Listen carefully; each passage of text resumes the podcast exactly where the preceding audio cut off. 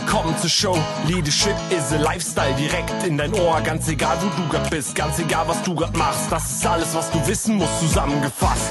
Du willst nach oben oder dass alles so bleibt. Du willst ein bisschen glücklicher oder erfolgreicher sein. Du willst, dass du Ziele erreichst. Dann nimm dir doch die nächsten Minuten für dich Zeit. Denn das ist, was Leadership is a Lifestyle heißt. Ich mache einen Resilienz-Workshop und dann biete ich eins zu eins Coaching-Sessions an. Und da öffnen sich dann auch die Leute. Und das, was oft passiert, was zuerst wegfällt, ist psychologische Sicherheit. Ich sage nichts mehr mhm. ähm, meiner Führungskraft gegenüber, weil ich mich nicht wohlfühle, wir sind alle in unterschiedlichen Räumen, weil nicht genug Zeit aufgewendet worden ist oder weil passiert ist, was du gesagt hast, die Leute gehen gar nicht mehr ins Büro und werden ein bisschen vergessen. Mhm. Äh, hatte ich gerade wieder jetzt heute Morgen, ähm, wo, wo eine Dame gesagt hat, dann bin ich krank geworden und ich kam zurück und die Hälfte meines Teams war in einer anderen Abteilung und mir wurde gar nicht Bescheid gesagt. Und äh, das, das passiert dann schnell mal, wenn alle plötzlich mehr zu tun haben. Und ich glaube, dass wir da als Führungskraft genau dafür sorgen können, solche Rituale zu etablieren und vor allem horizontale Kommunikation zu fördern, dass die Mitarbeiter auch wieder weiter miteinander sich austauschen.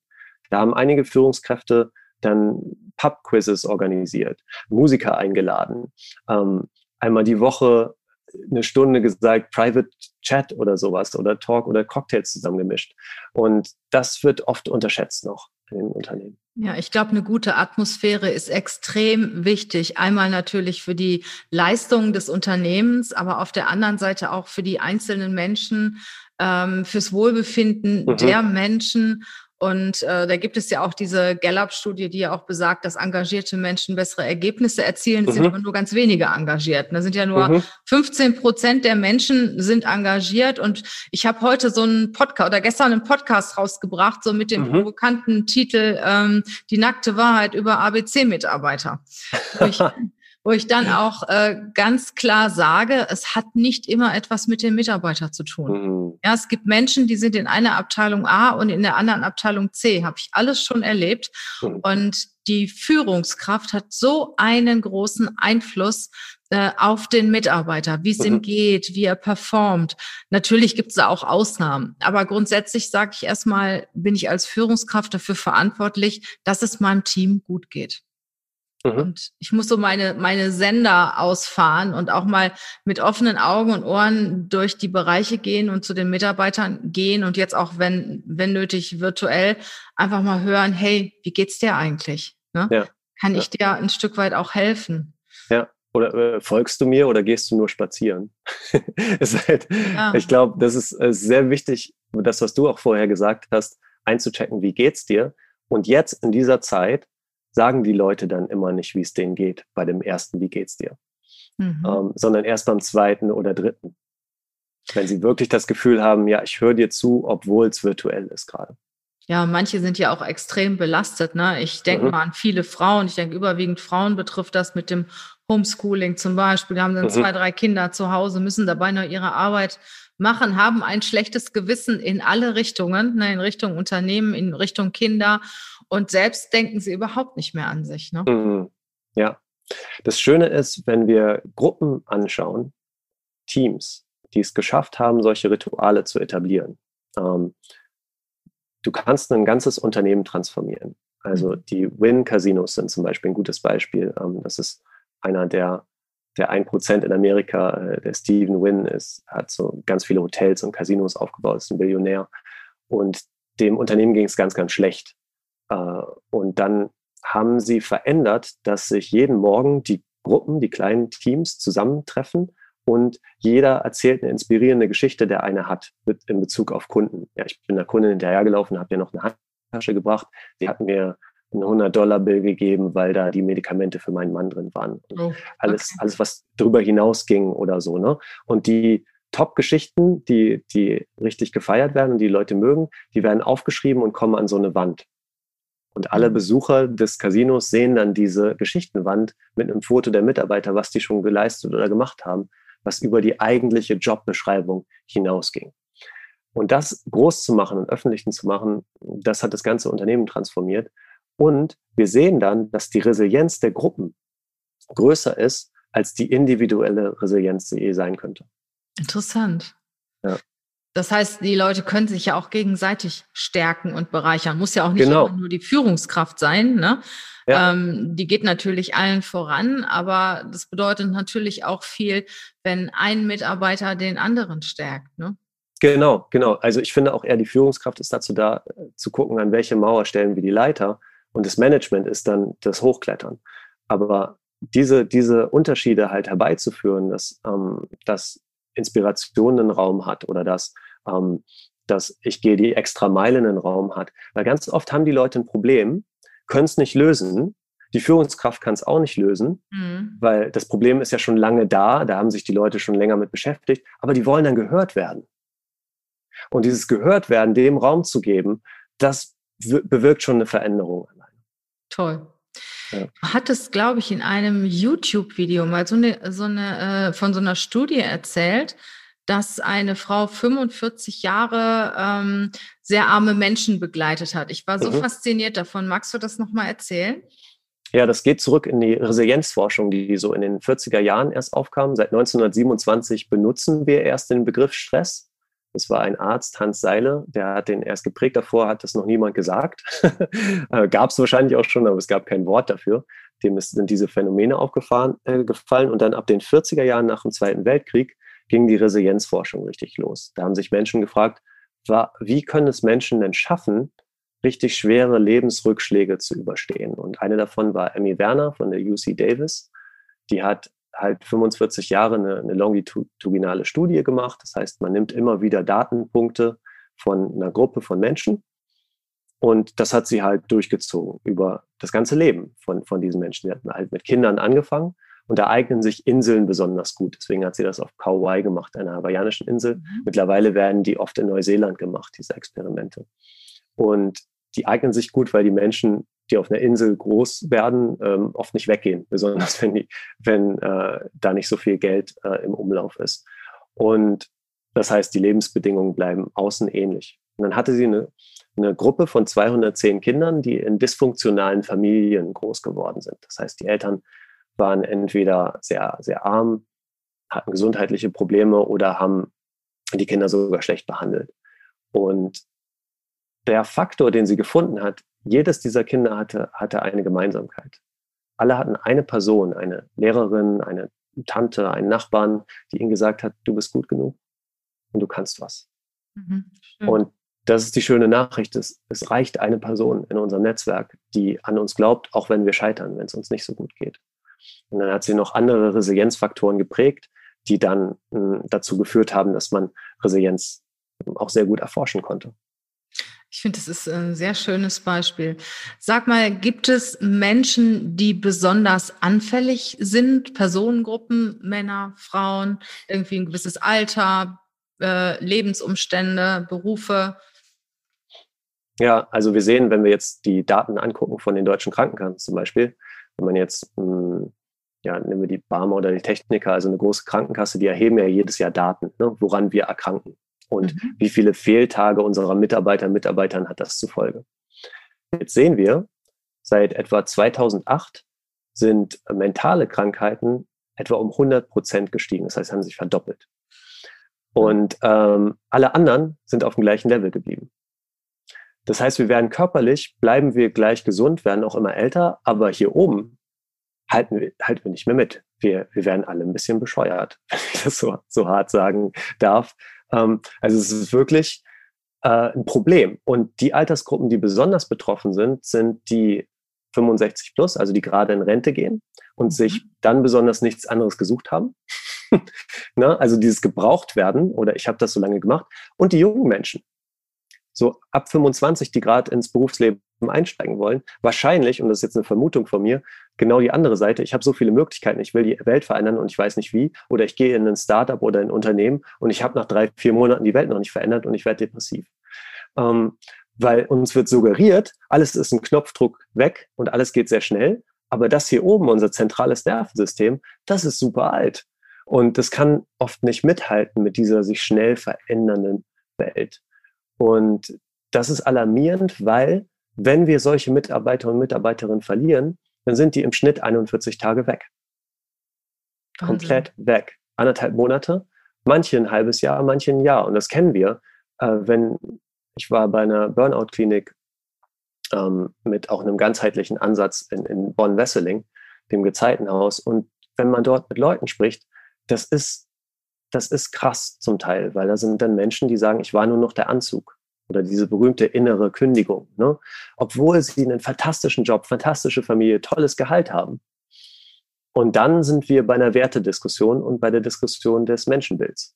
Und da kann die Führungskraft aus allem, was ich erfahren und gelernt habe von den Experten, noch einiges dazu lernen und aufholen. Ist das denn so, dass meistens ein Burnout, Burnout etwas mit dem Beruf zu tun hat? Gar nicht. Nee. Ähm, man sagt oft in der Resilienzforschung, eine Krise kommt selten allein, aber der Beruf spielt natürlich immer eine große Rolle.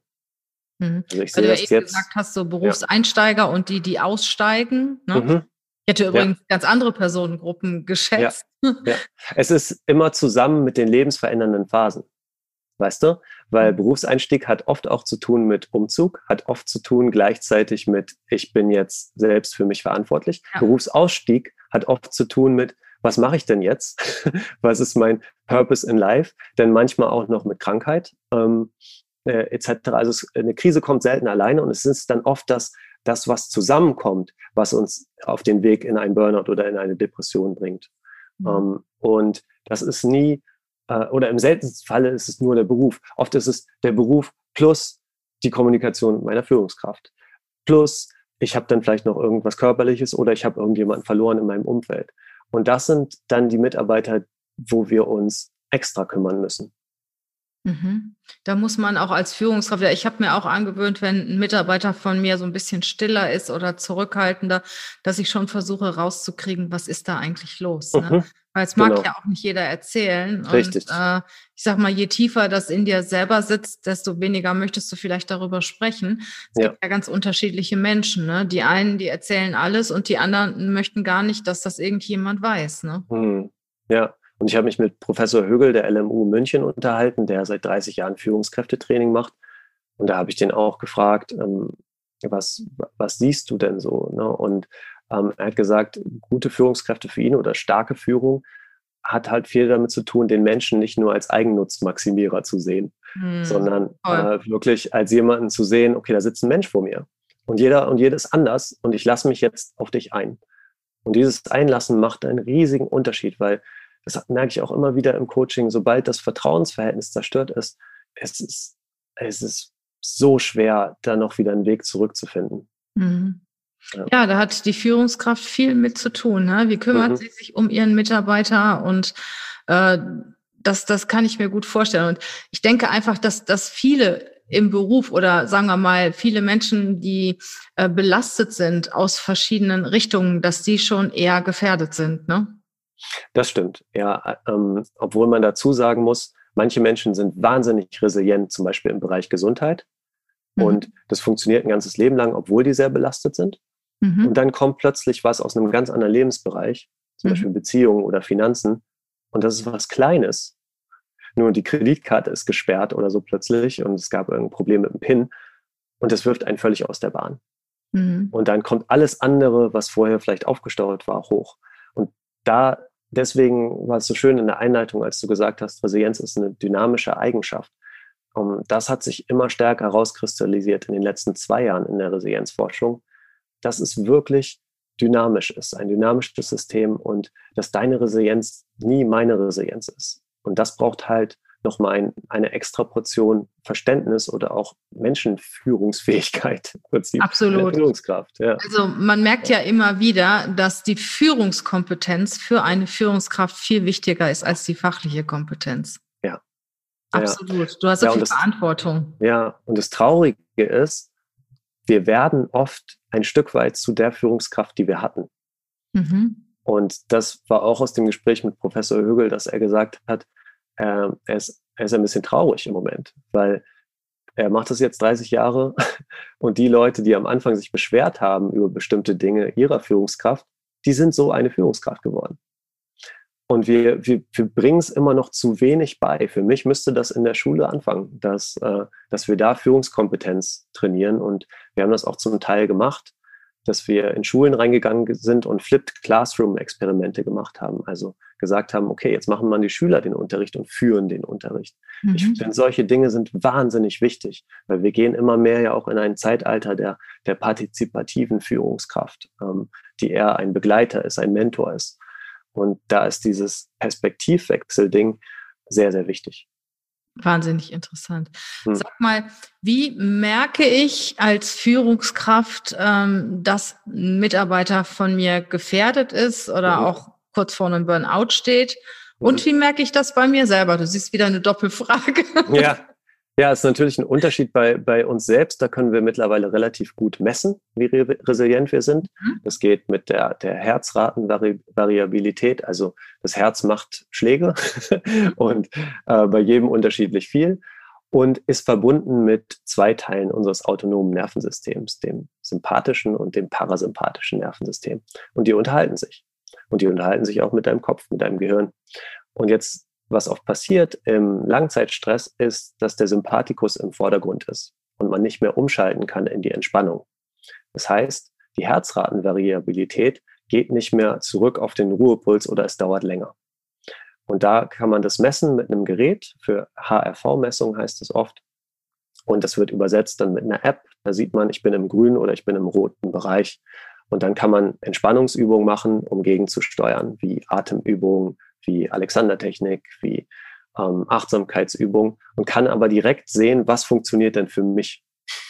Und das, da sind wir auf dem individuellen Resilienzlevel und der Messung schon sehr, sehr weit gekommen.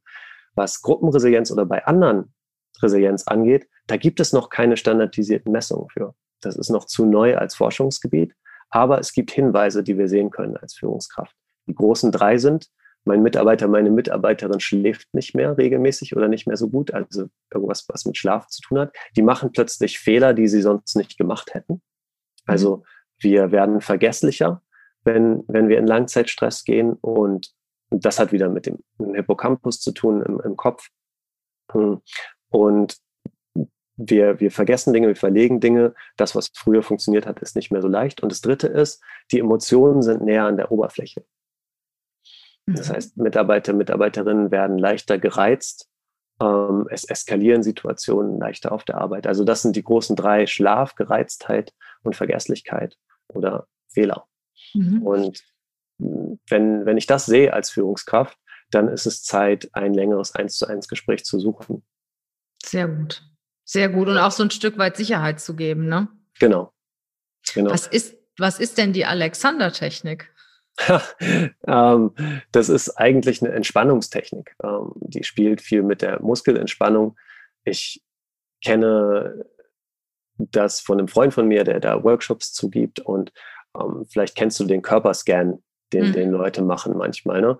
Ähm, bei der Alexander-Technik ist es so, dass man sich zum Beispiel auf eine Muskelgruppe konzentriert, die ganz langsam anspannt und dann auch wieder ganz langsam entspannt. Ach so, und mit okay. dieser Entspannung ja, mhm. driftest du dann zum Beispiel in den Schlaf oder so. Das ist eine Übung daraus. Es ist einfach äh, ein Gefühl, ein Körpergefühl wieder zu entwickeln für einzelne Muskelgruppen. Weil was passiert auch bei der Resilienz, ist es oft, dass die Leute, die in Langzeitstress geraten, sind nur noch im zentralen Nervensystem oder nur noch in einem Teil ihres autonomen Nervensystems, dem Sympathikus, und da wieder in Kontakt mit sich selber zu kommen. Das ist ein Ziel der Resilienzarbeit. Das heißt, äh, wenn ich merke, dass ich schnell nervös werde, schnell aufbrause, wenn mhm. ich nicht mehr schlafen kann, wenn ich mhm. Fehler mache, äh, mhm. da sind schon, das sind schon die ersten Alarmsignale. Genau. Und äh, ja, was, was sollte ich denn dann tun? Ja, man kann dann dem noch, noch mal auf die Spur gehen natürlich äh, und überprüfen. Ne, der Hausarzt kann eine Cortisolmessung machen und gucken, mhm. bin ich denn wirklich im Langzeitstress oder hat das eine andere Ursache? Ähm, es kann ja auch mentale Ursachen haben oder es kann äh, ganz woanders liegen. Oder ist es tatsächlich mein ganzes System, was jetzt gerade befallen ist äh, im Langzeitstress, also darüber Klarheit zu bekommen. Und was ich dann tun kann, ist tatsächlich ähm, Grenzen zu setzen und da auch relativ streng zu sein, weil wir verlieren dann kurzfristig was, aber auf lange Sicht verlieren wir nicht uns selbst. Und äh, wenn man selber mal, jeder das mal erlebt hat, in einem, in einem Burnout zu sein oder in in, auch in, einem, in einer Depression oder so. Man wird anfälliger, dass es nochmal passiert, bis zu 30 Prozent. Und es, man ist sehr lange tatsächlich dann nicht leistungsfähig und muss erstmal dieses neue Menschenbild, was man, man, man kennt sich selber nicht. Man muss das erstmal wieder integrieren in, in sich selbst. Also man hat da oft dann auf Jahre mit zu tun. Und das will, das will ja keiner. Mhm. Und dann gegen, frühzeitig gegenzusteuern, Grenzen zu setzen, sich Entspannungsinseln zu suchen. Oder wenn das nicht möglich ist, hm, halt auch ähm, äh, Hilfe zu suchen, Ressourcen anzunehmen. Das ist oft der schwierigste Schritt, dass Menschen sagen, besonders wenn sie Führungskräfte sind, oh, da bin ich gerade nicht mehr so leistungsfähig oder da mache ich gerade Fehler. Diese Akzeptanz, die passiert oft nicht. Ich habe neulich mit einer Führungskraft gesprochen, der hatte drei Herzattacken, bis er gesagt hat, oh, irgendwas stimmt nicht. Ne? Also es ist immer dieses, ich muss ja funktionieren, ich bin auf einem gewissen Level, man vergleicht sich mit den anderen, statt mit sich selbst, äh, statt sich mit sich selbst von, von vorher zu vergleichen und zu gucken, wo stehe ich denn gerade? Und dann, wenn man das akzeptiert hat, dann ist man auf einem Weg, sehr, sehr viel mehr über sich selber zu erfahren und letztendlich eine stärkere und produktivere Führungskraft zu werden. Mhm. Ja, früher war das ja schick, ne, ein Burnout zu haben, oder? Also mhm. das, genau. ich sag mal so vor 10, 15 Jahren, dann warst du fleißig, ne? Ja, ja, und das ist halt äh, sehr, sehr schade, dass, ähm, dass so eine Denke auch noch ein wenig herrscht. Ähm, wer, wer immer mehr wegschafft, ähm, äh, da, da funktioniert das, da läuft das bei der Person, die kann ich noch mehr und mehr belasten. Hm, ich glaube, dann spielen wir immer ein sehr kurzfristiges Spiel. Und ich rate dann immer den Leuten, mit denen ich arbeite, das lange Spiel zu spielen hm. und zu gucken, wo, wo wollt ihr dann, dann wirklich hin. Hm, und ich glaube, das war ja auch schon mal vor, vor Jahrzehnten Thema, Automatisierung und, und Digitalisierung nimmt eigentlich wahnsinnig viel Arbeit ab. Und viel der Arbeit, die heute gemacht wird, wird es in, den, in zehn Jahren überhaupt nicht mehr geben. Mhm. Und da dann zu gucken, wo ist denn der Platz der Menschen? Äh, und wenn wir das, das uh, World Economic Forum hat gerade sogenannte Human Factors festgelegt, mhm. die für die für die Führung der Zukunft ganz wichtig sind, uh, wo man halt guckt, wo man guckt, uh, was wird denn wichtig in den nächsten zehn Jahren? Und da ist, äh, da, da stehen plötzlich softere Themen natürlich stärker im Vordergrund. Es gibt die harten Themen wie, wie Programmierung und äh, Robotik und Digitalisierung, dass ich das wissen muss. Aber tatsächlich auch viele softe Themen wie äh, natürlich wieder Kommunikation, Resilienz, ähm, die auch Führungskraft an sich führen zu können, ähm, aber auch solche Sachen wie ähm, Beziehung. Ne? Also mhm. Also das, das Beziehungsnetzwerk in, innerhalb einer Firma, innerhalb einer Organisation, dass das an Gewicht hinzunimmt. Ähm, und dann, dass wir auf immer mehr komplexe Probleme stoßen und nicht komplizierte, komplizierte Probleme und dass das eine andere ähm, Art von Verantwortung nach sich ziehen muss. Krass. Nämlich eine Verantwortung, die, die weggeht von meiner Jobbeschreibung hin zu ähm, einer, einer Problembeschreibung. Das heißt, ich, ich übernehme Verantwortung, obwohl das nicht in meiner Jobbeschreibung steht. Und ich teile gleichzeitig diese Verantwortung, weil ich weiß, das ist ein komplexes Problem, was wir hier lösen. Die komplizierten Probleme lösen alle äh, die Maschinen oder Algorithmen. Aber jetzt bin ich in einem komplexen Geflecht. Und das heißt, es gibt nicht mehr den oder die Verantwortliche, sondern wir teilen alle die Verantwortung und ähm, gleichzeitig sind wir für alles verantwortlich. Also es ist ähm, ja eine andere Art von Verantwortung für mich, die dann, die dann vonnöten ist. Toll. Sag mal, ähm, hat meine Ernährung auch etwas mit Stressresistenz oder Resilienz zu tun? Schöne Frage, Regina. Ähm, ja, also definitiv. Äh, wir haben ja das sogenannte Magengehirn oder wir haben auch Neuronen in unserem Magen und natürlich unterhält sich ähm, alles miteinander und du bist, was du isst. Und ähm, einen ganz starken Einfluss sehen wir halt beim Hormon Serotonin das manchmal auch als Zustandshormon bezeichnet wird. Also wie geht's dir? Wie ist dein Zustand? Bin ich intrinsisch motiviert als, als Mitarbeiter, als Führungskraft? Ähm, habe ich eine positive Grundeinstellung hinter all dem Stress. Das hat sehr viel mit Serotonin zu tun. Mhm. Und all das, was genetisch passiert, Serotonin ist sehr stark epigenetisch beeinflusst. Das heißt, wir alle haben verschiedene Varianten davon äh, in unserem Genom. Und da, danach wird entschieden, wie viel davon wir dann in unserem System haben. Und das, welche Gene wie abgelesen werden, hat ganz stark auch mit Ernährung zu tun. Mhm. Ähm, Und da gibt es bestimmte Uhren in uns, epigenetische Uhren oder auch Verdauungsuhren. Das merken wir immer, wenn wir Jet Jetlag haben, dann sind wir auch in, auf einem schlechteren Zustand, weil äh, das, was wir essen, dann, dann nicht mehr synchronisiert ist mit dem, wo wir sind und dem Licht, was wir wahrnehmen. Und äh, klar, das hängt alles zusammen. Ja. Das heißt auch Bewegung dann, ne? Bewegung macht ja Definitiv. auch frei und äh Bewegung, Essen, also diese diese typischen Tipps, die wir eigentlich alle kennen, mhm. das bewahrheitet sich immer, äh, immer stärker und wir können es halt immer besser messen. Und deswegen ist das ein interessantes Zeitalter für, fürs Resilienztraining. Super. Sag mal, wenn ich einmal einen Burnout hatte oder ich hatte eine Depression, kriege ich das wieder weg oder bin ich dann immer sehr gefährdet? Du bist immer stärker gefährdet, statistisch mhm. gesehen. Also ähm, wie vorhin bis zu 30 Prozent die Leute, die das schon mal erlebt haben, haben öfter 30 Prozent öfter einen, einen, Rückfall. Das heißt, mhm. ähm, hoffentlich baust du genug Achtsamkeit und Selbsterkenntnis und Selbstkenntnis auf in, in so einer Therapie. Und der, ähm, da sind wir aber auch wieder sehr unterschiedlich. Es gibt auch Menschen, mh, hm, vielleicht hast du schon mal gehört von Post-Traumatic Growth mhm. oder ein Wachstum aus der Krise.